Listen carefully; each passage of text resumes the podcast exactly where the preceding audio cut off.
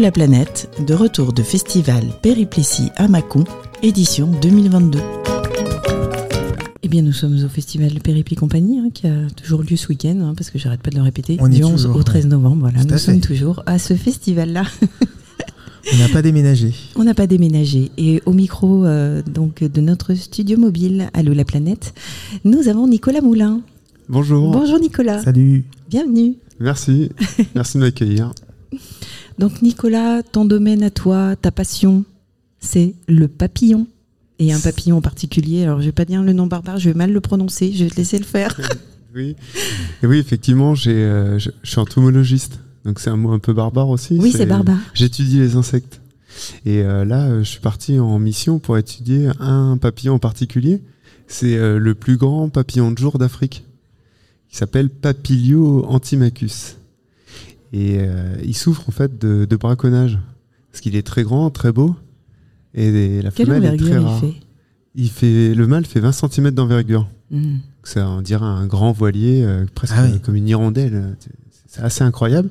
Lui, le mâle, il vole euh, à hauteur d'homme euh, et il vient euh, butiner des sels minéraux au bord de la rivière, au bord des pistes. Donc on le voit assez fréquemment. Du coup, il est facilement capturé. Et la femelle, elle, elle vit euh, au-dessus de la canopée. D'accord. au-dessus des arbres. Voilà. Et donc, euh, il se retrouve là-haut pour s'accoupler. Ah, il arrive à monter là-haut pour. euh, Voilà, parce qu'en fait, euh, voilà, il vole euh, sur des points hauts et du coup, il guette. Quand elle passe, euh, il s'accouple euh, et c'est tout ce qu'on sait. Ah oui. D'accord. Et donc, on est parti là-bas parce qu'on connaît pas la chenille, on connaît pas la plante haute, donc la plante nourricière de la chenille. Et donc, on a monté une expédition donc euh, pour aller l'étudier. Et euh, Et tu es parti quand du coup pour cette je suis parti exactement il y a trois ans, euh, donc au sud-ouest de la République centrafricaine, près de Mbeki, au sud de Bangui, euh, la capitale. Un mois en forêt, en huis clos, avec euh, 15 occidentaux, euh, 5, ils étaient 5 pygmées, Baaka, qui venaient de plus au sud, de Bayanga, Mhm. et puis euh, des centrafricains euh, guides euh, avec qui on travaille en fait depuis déjà des années en fait. C'était moi c'était la troisième fois que je partais euh, en Avec République eux. centrafricaine avec euh, un- une bonne moitié de la de l'expédition. Voilà et en fait euh, ça partait pour une expédition scientifique. Et puis euh, il y a énormément de choses qui nous sont arrivées plus ou moins désagréables et euh, et en fait c'est parti en aventure en fait. Et euh, je pars toujours maintenant euh, avec un carnet de voyage vierge parce que je lis énormément. euh, voilà, J'ai lu Raymond Moffret qui, qui a disparu en Guyane, André Gide dans Voyage au Congo, Retour par le Tchad, a, a presque est passé à Bangui, est passé par là, a vu ce papillon à l'époque parce que donc voilà c'était il y a des années et je lis ça et euh, ça donne envie d'aller en, en Afrique centrale et et, et de partir et d'arriver à garder une trace de ce qu'on fait. Et en fait, au bout de 48 heures, euh, on n'était pas encore en forêt que j'ai commencé à rédiger mon, à remplir mon carnet, des, des dessins, des impressions, euh, ce qui se passait, décrire les paysages, décrire les nuées de papillons, parce qu'il y en avait quand même partout. hein, le- Mhm. le gigantisme tropical, c'est magnifique. Voilà, et donc j'ai écrit, j'ai écrit, ça a me servi pas mal d'exutoire euh, quand les choses se tournaient mal. Ça permet de tenir la route. hein, de... Là, je pars pas tout seul. Là, il y a pas mal d'aventuriers, c'est vrai, sur le festival où ils partent un peu tout seuls. Mhm. Euh, je pense qu'ils doivent écrire aussi pour parfois euh, se rattraper à une branche. Voilà, bah, le fait d'être plusieurs, c'est aussi parfois désagréable ou dur Mhm. parce que euh, la nature humaine, elle est pas, pas facile. Hmm. Alors avant de nous parler peut-être de, de, de ces mauvaises expériences euh, là-bas, ce papillon, on le trouve uniquement en Centrafrique? Non, en fait, il est euh, dans les parties euh, boisées, hein, forêt tropicale, bassin du Congo, donc il est jusqu'à l'est de la République démocratique du Congo. Il passe euh, au-dessus euh, donc euh, du Gabon, du Cameroun, de la République centrafricaine, et il repart comme ça jusqu'au Libéria. D'accord. On envoie jusqu'au Ah mont. Nimba, qui est euh, limitrophe entre euh, le Libéria, la Côte d'Ivoire et, et le Bénin. Et le, pas le Bénin, et la Guinée. Hmm. Voilà. Et on le braconne pourquoi? Parce que alors, euh, qu'on braconne les, rhino- les Oui. rhinocéros euh, ou les éléphants, je, Ouais. je Braconner le papillon. Mais alors, le papillon, il- Tu le comprends, mais euh, tu l'acceptes pas? non, non, non, je l'accepte pas. Non, non, je, mais je- enfin, je le comprends. Je, je, je comprends. Tu le constates. Je, Oui. je constate. voilà. Ouais. Je- en tout cas, Mm. je, je, je sais pourquoi ils le font. Mm. Euh, mais le papillon, est-ce que c'est pour des, des potions chinoises Non, non, et en fait, il y a des personnes euh, qui, euh, qui vont prétendre avoir le même titre que moi, c'est-à-dire entomologiste, mais qui ont une maladie qui s'appelle la collectionnite. D'accord. Mm, Et cette maladie est terrible, mm. parce qu'en fait, ces personnes vont se dire entomologistes et euh, ils vont aller chasser et euh, vont bah, collectionner et vont euh, récupérer ces insectes, les revendre. euh, et euh, plus, euh, plus ils sont euh, rares, euh, plus ils coûtent cher, plus ils sont grands, euh, ou ils ont un millimètre de, celui qui euh, précédemment capturé en plus, euh, il est encore Mm. plus cher. Et c'est- une maladie psychique, on l'appelle comme ça, mais c'est- Mm. pour, c'est pour, pas- c'est pour plaisante, c'est pour rire jaune en fait. Oui. Dire ils ont la collectionnite, Mm. euh, et, et c'est ça. Et, et en fait, il y a des acheteurs. C'est toujours pareil, c'est le problème de l'offre et de la demande. Mm. Tant qu'il y aura des acheteurs, euh, parce que la bête est rare et qu'ils sont fanatiques, euh, bon, bah, les bêtes seront euh, capturées. Et l'autre problème, donc ça c'est la, c'est la, c'est la demande. Et en fait, euh, en République centrafricaine, bon, c'est un des pays euh, avec le plus petit PIB du monde, hein, c'est une catastrophe, pas d'accès à la mer, ils sont enclavés, ils ont des gros problèmes de gouvernement, euh, il y a des forces euh, qu'on ne va pas citer ici qui squattent le pays, enfin voilà. Donc tout est compliqué pour eux. Et il y a des options, soit ils vivent euh, dans la précarité euh, du début jusqu'à la fin, soit ils se mettent dans leur paillage, parce qu'il y a Mhm. énormément de cailloux, soit ils braconnent, et ils braconnent soit de la viande de brousse, soit ils braconnent des papillons, parce que dans la culture, ils font des tableaux avec les ailes de papillons, par exemple. Hmm. Mm. Et en fait, euh, les papillons, comme on peut voir sur mon stand, sur les affiches, viennent très facilement au bord des rivières, au bord des pistes. Et ils peuvent être très gros, très brillants, très jolis. Et on, ils les laissent pas, ils les observent pas. Mm. Ils les chassent et ils les revendent après à Bangui. Et après, ça repart en Occident ou- pour les collectionneurs. Oui, moi je me souviens, on en parlait euh, hier de, de- moi je mais j'avais la famille qui était en, en Centrafrique dans les années euh, euh, milieu 80 début 90 et qui revenait avec des tableaux de d'ailes de papillon, Oui. Ça, c'est c'est l'art euh, culturel. scarabées euh, dans Ouais. de dans du plexiglas, Ouais. enfin voilà, Bah, c'était- épin- épinglés dans des Ouais, boîtes. euh, ça. se fait encore énormément. Donc moi, j'ai des boîtes de, de- de collection chez moi avec ma spécialité, c'est les menthes. Mais en fait, c'est pour moi, c'est des bêtes de travail. C'est-à-dire que c'est des collections de référence, c'est euh, des échantillons que j'ai. Ils sont euh, ils sont datés, ils ont ils sont géolocalisés, ils sont sur des banques de données. Ils vont finir au Muséum d'histoire naturelle de Paris. Ils Mm. me servent à décrire des espèces nouvelles pour la science. Ils ont un- ils sont là pour un intérêt. Et quand la bête, je la connais, j'ai plus besoin de la ramasser. J'ai plus besoin de l'étudier. euh, voilà. Mm. Là, c'est, autre chose. Et c'est vrai que du- une des, des buts de cette expédition, le chef d'expédition euh, est né en Afrique et était vraiment très très branché par euh, l'Afrique centrale. Il allait énormément en République centrafricaine depuis des années, depuis les années 80. Et il voulait, euh, il, il constatait la même chose. Et euh, il voulait euh, arriver à convertir les locaux à, à presque à faire des, des serres d'élevage. Je dis, vous avez les plantes sur place, oui, vous en collez un peu de prélèvement dans la nature, vous faites des élevages, et puis vous faites vos cadres avec des bêtes issues d'élevage, et puis vous laissez le reste euh, dans leur milieu naturel, plus de prélèvement. Et puis bon, il n'a pas, il a pas réussi à aller au bout de, de son projet. Et Ces papillons-là sont en voie d'extinction, sont euh, sont rares? Mais la problématique, c'est euh, on peut, on ne peut protéger que, que ce qu'on connaît. Hmm. Et en Et fait, oui, euh, et comme ils sont pas et répertoriés, comme ils sont pas assez bien pas connus, protéger. on Eh peut pas dire, par exemple, euh, l'UICN, l'U- l'Union internationale de la conservation pour la nature, Mm. fait des listes rouges. Donc euh, ils vont euh, dire que euh, le- le- la panthère des neiges, elle est en voie d'extinction parce que elle est hyper documentée, Mm. parce que Mm. euh, voilà, il y a les gens, ils vont la filmer, ils vont la prendre en photo, il y a des biologistes euh, qui l'étudient. Mais euh, si on va pas étudier euh, ces insectes, on pourra pas les protéger parce qu'on saura pas euh, s'ils sont nombreux, pas nombreux, si leur biologie elle est elle est simple et ils peuvent s'adapter à des changements. Si la chenille mange qu'une plante ou dix plantes, Donc si elle Mhm. perd une plante, elle peut se rabattre sur l'autre. Si elle en mange qu'une, la plante disparaît. Mm. Il n'y a plus de, il y a plus de sources d'a- alimentaires. Mm. C'est voilà, c'est plein de choses qui nous manquent en fait pour arriver à, à les protéger. Et puis les insectes sont hyper nombreux, Mm. donc Ouais. ça, ça, ça aide pas par rapport aux mammifères ou aux oiseaux. euh, c'est Donc toi, ce papillon-là, il fait quand même ta priorité parce que tu aimerais participer justement à, à sa défense? Mais oui, parce qu'il est emblématique. Mhm. Il est, euh, il est repris sur plein de timbres en Afrique centrale. Ah oui. Euh, c'est le plus grand papillon d'Afrique centrale de jour.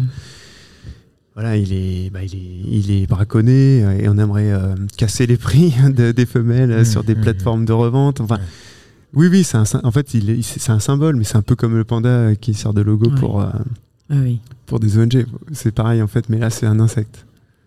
Alors pour en revenir à tes carnets de voyage pendant ce, ce voyage justement, est-ce que c'est, ce sont ces carnets de voyage qui ont, qui ont donné naissance à Sa Majesté Papillon, ton livre? Oui, voilà, Oui. c'est euh, mon, mon carnet euh, qui, euh, qui retrace toutes les journées avec mes yeux. hein, je dis bien Mhm. mes yeux. Euh, donc c'est mon point de vue. Et, euh, et je reprends tout ce que j'ai vécu euh, durant cette mission. Et, euh, et puis j'explique aussi comment se passent euh, des expéditions euh, scientifiques euh, à notre époque, euh, la, nécessité, la nécessité en matériel, la logistique, euh, la, la, et puis l'Afrique aussi, il y a, y a beaucoup de, de parties sur euh, les paysages d'Afrique, sur les- la forêt tropicale, sur la taille des arbres, sur euh, la technique de grimpe aussi, parce que donc on est allé en canopée avec des grimpeurs. Voilà, donc euh, c'est quand même très très diversifié et ça raconte euh, tout ça et les événements. euh, qui nous ont, euh, je vous en, je vous en laisse passer quelques-uns, Ouais. c'est que les fourmis légionnaires qui nous attaquent tous les soirs euh, par cohorte de, de dizaines Ah de oui. milliers, oui, infernal, à quitter euh, la tente principale en courant parce que euh, certains même étaient obligés d'enlever leurs pantalons et leurs euh, t-shirts Ah ouais. euh, fissa parce qu'ils en avaient euh, d'accrochés partout. euh. Waouh. Ouais, ouais, ouais, c'est terrible. Et c'était ça tous les soirs parce quasiment. Ah oui. Mm, On s'était fait repérer. Ah oui, oui, sûrement du Ah coup. ben, en fait, euh, voilà, un, un- un des- soucis de l'expédition, c'est qu'il faut être rigoureux. Il Mm. faut être euh, responsable et, euh, et soigneux. Et euh, si euh, sur la, la tente principale, on laisse un plat lyophilisé vide traîner, on a le fond du car avec le café encore sucré, ça, Ouais. on attire tout le monde très Mm. très très rapidement. Ouais, Alors tu parles de, de pugilat, tu dis l'expédition tourne au pugilat. ouais. Ouais, c'est un mot fort Ouais. euh, que ma critique a trouvé pour faire la quatrième de couverture. C'est vrai qu'il est à prendre, ça, ça rend un peu du coup le- l'envie de lire euh, mon livre un peu de façon un peu, Euh, ouais. un peu binaire en Ouais. fait, c'est soit non soit oui. Mais en fait c'est- c'est c'est pour montrer que qu'en fait euh, on était parti pour euh, être tous ensemble euh, orientés vers un but d'étudier cet insecte et Mm. tous branchés à faire ça. Et puis en fin de compte, euh, la nature humaine, elle revient au galop quand elle est en difficulté, quand elle a chaud, quand elle a faim, quand elle a froid, quand elle dort mal, quand elle se fait bouffer par euh, des fourmis, quand euh, et et si on a envie de tenir la barque, comme j'ai voulu le faire, et ben on est obligé de, de, de rentrer en conflit. Et donc il y a eu des conflits euh, entre personnes euh, qui euh, qui ne faisaient pas ce pourquoi elles étaient venues euh, faire. Et voilà, on a eu un, un souci de, Hmm. Mm. de, de, de, mise en place de l'expédition de travail en fait. C'était c'était du travail, donc il fallait, euh, fallait, euh, fallait œuvrer Eh pour, oui. pour, pour ce papillon. Et si on décroche et qu'on part faire autre chose, Mm. ou qu'on n'applique pas euh, une certaine assiduité et rigueur, bah c'est ça. C'est compliqué, on est un mois en huis clos en forêt. euh, Vous étiez combien? à 15, euh, Ah. 15, Tu fais euh, une 15, bonne métro- équipe, hein. 15, euh, 15 occidentaux, 15 métros. euh, Mm. Il y avait 5 Pimé Baaka et puis euh, des centrafricains. Et puis, euh, par exemple, les, les locaux centrafricains, on a essayé de les, donc les engager, hein, on les rémunérait pour, pour service rendu, à, à- à pister, à nous aider à construire le camp. euh, Mm. On avait besoin d'aide pour pouvoir euh, travailler. Et euh, les premiers, ils sont arrivés et euh, ils ont dit bon voilà, on va faire ça et tout. Et puis le médecin commence à, à en voir qui tousse. euh, puis il les ausculte. il dit bon, euh, il revient nous voir, petit débrief. Bon, il y a de la tuberculose, c'est pas ouf. Euh, Après nous, c'est pas Mm. pas ouf pour nous, c'est pas très, c'est pas grave. Mais eux, euh, Mm. du coup, euh, il en parle il- avec l'infirmière. Il dit ça serait bien qu'on arrive à les peut-être les soigner et tout. Puis en fait, à- il- on était en réunion, mais les, les Centrafricains nous écoutaient euh, en dehors de la tente. euh, et puis, il y a- y a- y a- certains traduisaient qui comprennent le français, ils traduisent en sango et tout. Et puis, le, le médecin commence à dire J'aimerais bien les amener au dispensaire pour eux. Les amener au dispensaire, euh, on fait une cure contre le- la tuberculose pour qu'ils y restent pas. Enfin, voilà. Autant en profiter qu'on soit là et qu'on ait les médocs. Et, et, euh, on s'est réveillé le matin, ils étaient partis en courant. Et en fait, euh, ils ont entendu piqûre. Ah. et Ah on les a oui. les a fait fuir. Et puis, et un autre groupe de, de, de Centrafricains en local, euh, on leur dit voilà, vous pouvez travailler avec nous, on sera en forêt un mois. Ils ont dit non, nous, on préfère trouver des diamants. Bon, bah, ok. Et voilà, c'était. euh, c'est tout ça qui a rendu les choses compliquées, en fait. euh, Ah oui. parce qu'on part avec euh, une idée de la logistique et puis euh, les, les cartes s'effondrent euh, en arrivant. la réalité. voilà. Toi, comment tu, euh, tu as découvert ce métier? Comment alors, tu nous racontais euh, avant, avant l'interview que petit, tu, tu observais euh, la nature, des insectes. Euh, Raconte-nous comment, euh, comment tu es- tu es devenu ethnologue Entomologiste. Entomologiste, pardon. Mais, mais tu vois, la mission, Oui, c'est un lapsus parce que c'était pas loin de l'ethnologie, la mission. Euh, en fait, oui, effectivement, je suis euh, passionné de nature, euh, en particulier des insectes, mais euh, toute la nature. Et en fait, dans le cadre de, de randonnées en montagne, euh, de, de, euh, de, de vacances à la campagne dans le Limousin, de voilà, proche de la nature, je, je suis pas, je suis pas très, pas très urbain. Et ben en fait, euh, j'ai été beaucoup attiré. Il fallait que je les observe, il fallait que je les vois se reproduire, euh, grandir, euh, se déplacer. euh. je lisais Jean-Henri Fabre. euh, voilà, j'ai été alimenté. Et mes parents m'ont jamais contraint. Quand j'avais un cadeau de Noël, c'était un beau livre sur les insectes. Enfin, c'était tout était orienté et puis zéro contrainte. Et donc ça a duré très longtemps, longtemps comme ça toute la jeunesse. Et après pour les études, bah, j'étais en fait très rapidement formé en autodidacte euh, comme entomologiste. Et puis j'ai fait des études de, de- de biologie. Et j'avais parce que là, on est dans le cadre de, voyage, et, et du coup, j'avais besoin de, voyager, en fait, de- d'en voir. euh, surtout, euh, les insectes tropicaux sont plus Mhm. grands, plus, plus- parfois plus colorés, plus nombreux, plus diversifiés. Et, et je me suis dit, bah, ça peut être le métier où si je me mets à mon compte, j'aurai la liberté de, de partir où je veux, quand je veux, euh, avec qui, euh, et faire, euh, faire ces missions, étudier les insectes, ce que je veux. Et, et voilà, et ça, c'est. Ça, c'est vraiment été impor- c'est important pour moi, euh, cette, euh, cette liberté. Alors, on la, on la paye, hein. C'est pas la même liberté que, que d'autres euh, Mm. d'autres personnes qui sont ici, mais, euh, mais ça me permet de voyager, d'étudier ces insectes. Donc, euh, c'est important. Donc tu pars avec un matériel déterminé à chaque fois. Oui, alors, euh, c'est euh, le matériel de, de, de base de, de, de la personne qui part à- en baroud. hein. c'est euh, hamac tropicalisé, euh, euh, le, le 80 litres, euh, chaussures euh, tropicalisées et, euh, et le matériel technique. Et puis après, bah, il y a le matériel euh, entomo. Ça fait beaucoup de Bah non, souvent un filet à papillon c'est léger, euh, une boîte c'est léger, quelques Mm. bouquins. Et après, c'est beaucoup basé sur euh, aussi des photos. Hein. Mm. On prend beaucoup de photos. euh, et puis quand il faut collecter, après tout ça c'est c'est léger, hein, c'est vraiment en plus quoi. C'est des accessoires. Donc c'est très bien, c'est parfait pour voyager. Et ben on peut voyager C'est- euh, sac à dos sur dos sans problème et faire de l'entomologie. ouais. Et, et le métier a, a beaucoup évolué euh, au fil des décennies. Euh, alors, tu parles de photos. Mm, euh, avant, on, on- on faisait des croquis, des dessins. Alors, peut-être ça se fait toujours, mais euh, la photo a, a pris peut-être le, le, le- le pas sur, euh, sur le croquis. Et Qu'est-ce qui a changé dans, dans ce métier? Ouais, bah, effectivement, il y a pas mal de choses qui ont changé. Par exemple, euh, il n'y a plus d'études pour euh, finir. Avant, il y avait un DEA pour euh, finir euh, vraiment chercheur en, oui. en oui. systématique au muséum. plus. Il n'existe plus. D'accord. Donc euh, c'est pour ça que je me suis formé en autodidacte parce que euh, on fait des études d'écologie, de biologie généraliste, mais euh, mais on nous forme plus à, à étudier les insectes qui nous Ah environnent ouais. et qui sont largement plus nombreux que nous. Mm. Donc c'est euh, Pour quelle raison?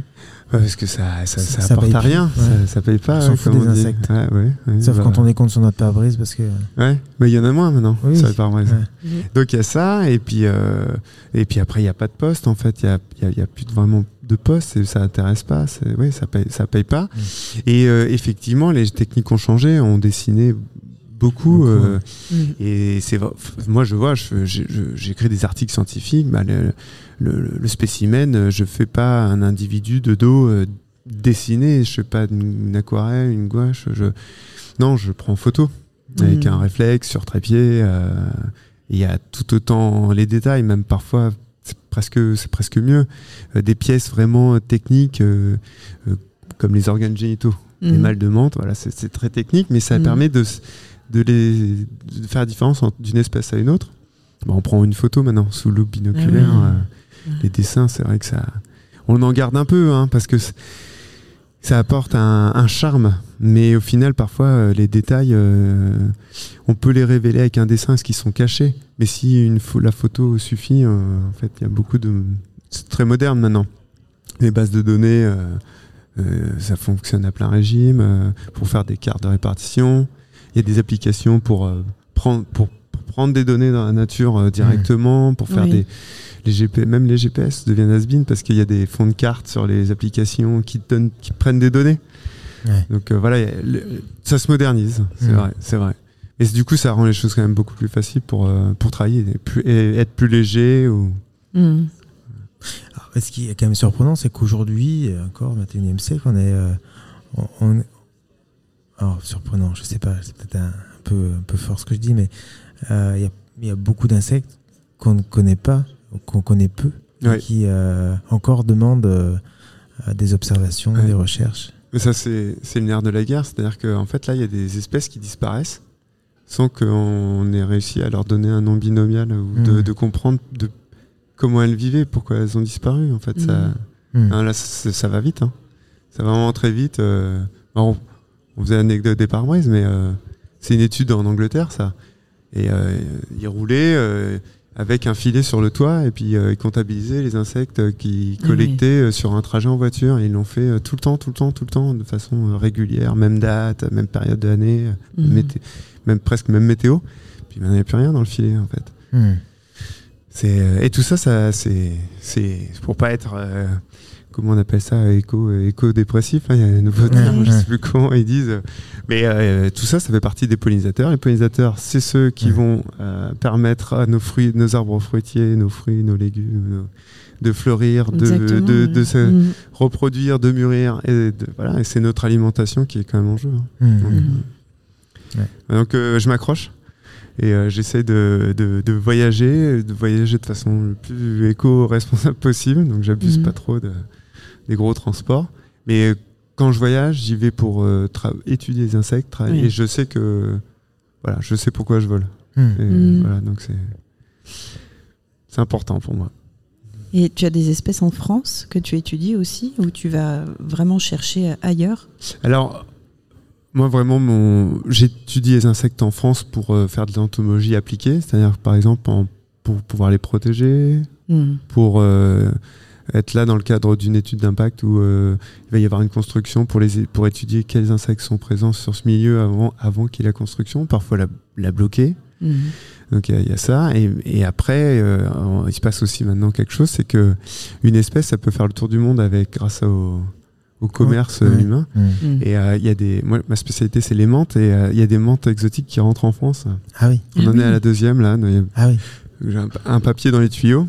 La première, euh, j'ai écrit il y a trois ans. Elle est arrivée d'Asie, euh, cargo, euh, Fosse-sur-Mer. Et donc il y a une personne, mais c'est bien, c'est marrant parce que ça se recoupe avec toutes les questions. C'est-à-dire que la personne, elle a une application pour pour mettre en ligne des données. Il est sur son balcon, cinquième étage, 9e arrondissement de Marseille. Et puis sur une de ses de son mur, attiré par la lumière, une menthe. Il la prend en photo, il la met sur sur, sur l'application. Et euh, moi, je suis validateur de, de, de cette application. Et donc, j'y vais, je tombe sur la photo, je fais Mm. hop, hop, hop, c'est quoi ça? Et en fait, euh, du coup, après, on, fait des recherches, euh, on, on- on retrouve d'autres données sur d'autres plateformes qui publient des données naturalistes. Et puis, je dis, ah, bah, nouvelle espèce qui est rentrée par les cargos euh, depuis directement depuis l'Asie. Et là, c'est le, le papier, c'est une autre qui est arrivée plus par ses propres moyens, qui voyage de façon plus, pas japonais, plus sporadique, qui arrive de Centre-Europe. Hein, elle s'appelle Caucasica, donc elle, elle arrive vraiment du Moyen-Orient, Europe centrale. Et elle, elle, prend son temps. Et donc, euh, elle était en Italie, euh, elle était euh, péninsule des Balkans. Et puis, elle a passé un peu par la Méditerranée, donc il y en a en Sardaigne. euh, elle est à Madrid. euh, et là, elle rentre par Toulouse, elle rentre par Montpellier, elle est rentrée par Lyon. Ouais. Et donc, on a, euh, ça fait 10 espèces de menthes en France, dont deux euh, exotiques. Et est-ce que c'est, euh, est-ce que pour, pour elle, c'est viable, je suppose, de- d'être Oui, en France. Ouais. Si, si vous avez des découvertes, c'est que c'est qu'elle s'y Ah ben, on la découvre, puis on Ouais. découvre euh, une femelle. Ouais. et le, le jeune, c'est un jeune photographe qui est près de Montpellier et qui a pris en photo. Il a dit, euh, ça, c'est pas, de chez nous. Et- Je dis non, c'est pas de chez nous. Et puis il y retourne. Et puis, euh, en fait, euh, menthes, elles pondent dans une espèce de mousse qu'on appelle une nothèque. Dedans, il y a les, les œufs qui sont rangés. Et il dit, mais il y a des othèques partout. Là, dans les saules. euh, Et il prend des photos. Il dit, mais c'est incroyable. Et était au bord de la Mosson, la rivière qui est à l'ouest de Montpellier. Il y en a partout. Et là, j'y retourne. Oh, il y a encore des femelles. Et en fait, s'il en voit autant, c'est que ça fait un moment Ouais, qu'elles sont arrivées. hein. Ah ouais. Et puis en fait, comme elles sont, euh, quand elles viennent d'Asie, elles sont Asie altitude. euh, c'est, en fait, elles supportent très bien le, le tempéré. Puis qu'est-ce qu'on a de tempéré encore maintenant? Ouais. Euh, Moi, je viens de Normandie. euh, j'ai plus d'hiver froid. hein. Hmm. Mm. Les étés, il fait 35. L'hiver est doux. euh, donc voilà, Ouais. c'est, Ouais. les, les bêtes euh, s'installent. hein, c'est, c'est, pas, c'est pas un problème en fait. Et est-ce que comme euh, le frelon asiatique, euh, le varroa euh, ou d'autres euh, insectes euh, invasifs, ces menthes religieuses euh, ou les, les écrevisses aussi, enfin il y en a d'autres, mais Oui, il y, a y des plantes aussi.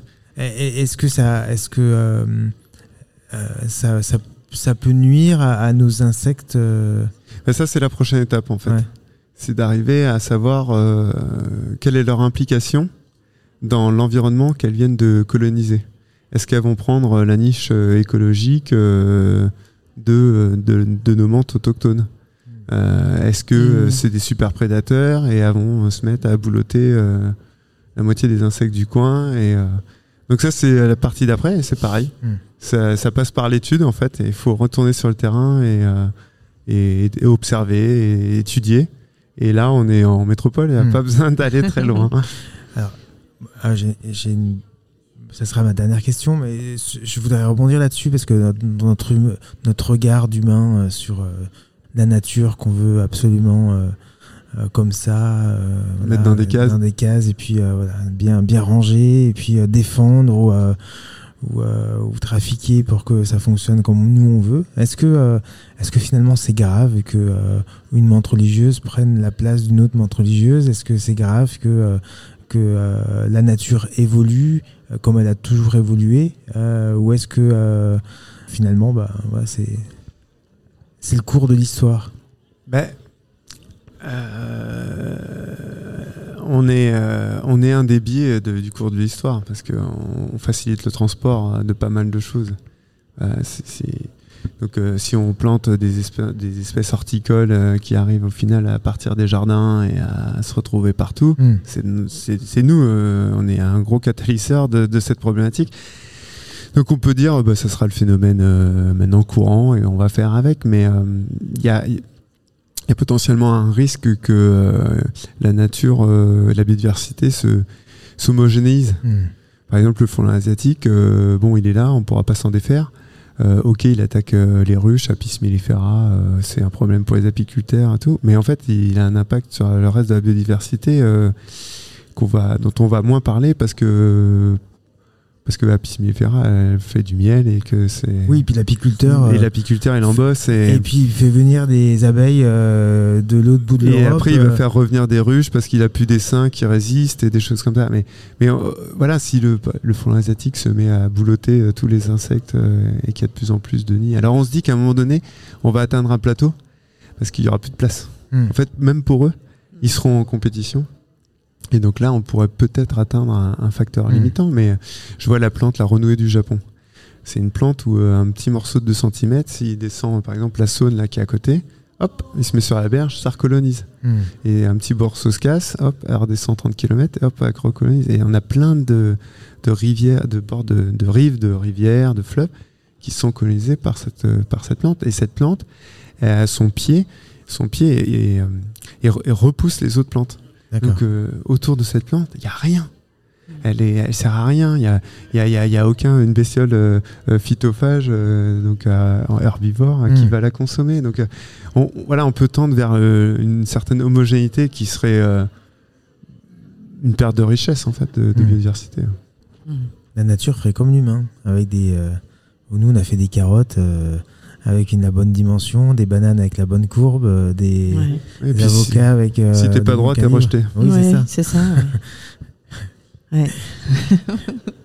Sinon, euh, tout va bien. hein. Ça, ouais, ouais, c'est important quand même. Ça a plombé là. hein, Oui, ça euh, un Je suis petit peu. désolé. hein. Oh, euh, Mais sinon, euh, mon livre est Voilà, alors, à son côté Ouais. poétique on va terminer et, et, humain avec Ouais. énormément d'humilité. Hum. On peut le trouver comment ton livre? Il est euh, proposé à 5000 librairies partout en France, donc euh, à la commande. Hein, ça va. Et des plateformes de revente aussi de livres. Je ne vais pas citer de nom, mais euh, on Mhm. peut le commander. Et directement euh, vers moi. Donc je sais pas, donc si vous mettrez des liens, on verra On mettra des liens. on Oui. s'organise, mais directement à moi avec une dédicace, un mot. euh, voilà. D'accord. Euh, je vois Fnac, euh, Livre Euh, si tu te permets de les citer, euh, Oui, bah, Cultura, euh, De Citre, Chapitre, euh, Kobo, euh, Fnac, euh, et l'Armitière à Rouen, euh, que je viens de Normandie, et puis, euh, et puis vos libraires. Vos libraires, ils peuvent le trouver euh, en passant par Hachette, des choses comme ça. Ah oui, il est adapté aux liseuses aussi. Exactement. Il y a une version numérique pour ceux qui sont loin ou qui voyagent. Mhm. Donc euh, il y a une il y a une version liseuse et puis la version papier euh, pour euh, les inconditionnels. Et Est-ce qu'on peut te trouver sur les réseaux sociaux pour ceux qui ont envie de poursuivre euh, oui, bah alors après j'ai euh, j'ai un compte euh, Facebook, Instagram, et donc on peut me retrouver facilement en tapant Nicolas Moulin entomologiste. Et en ce moment j'en parle beaucoup, donc on, Ouais. on devrait le retrouver assez, fa- assez- Ouais. assez facilement. Ouais, très bien. On va partager. C'est gentil. Merci beaucoup Nicolas. Merci Mais merci Nicolas. à vous. Je rappelle le nom de ton livre, Sa Majesté des Papillons, un récit poignant et poétique. Merci. À Merci. bientôt. Merci, à Bye bientôt. bye.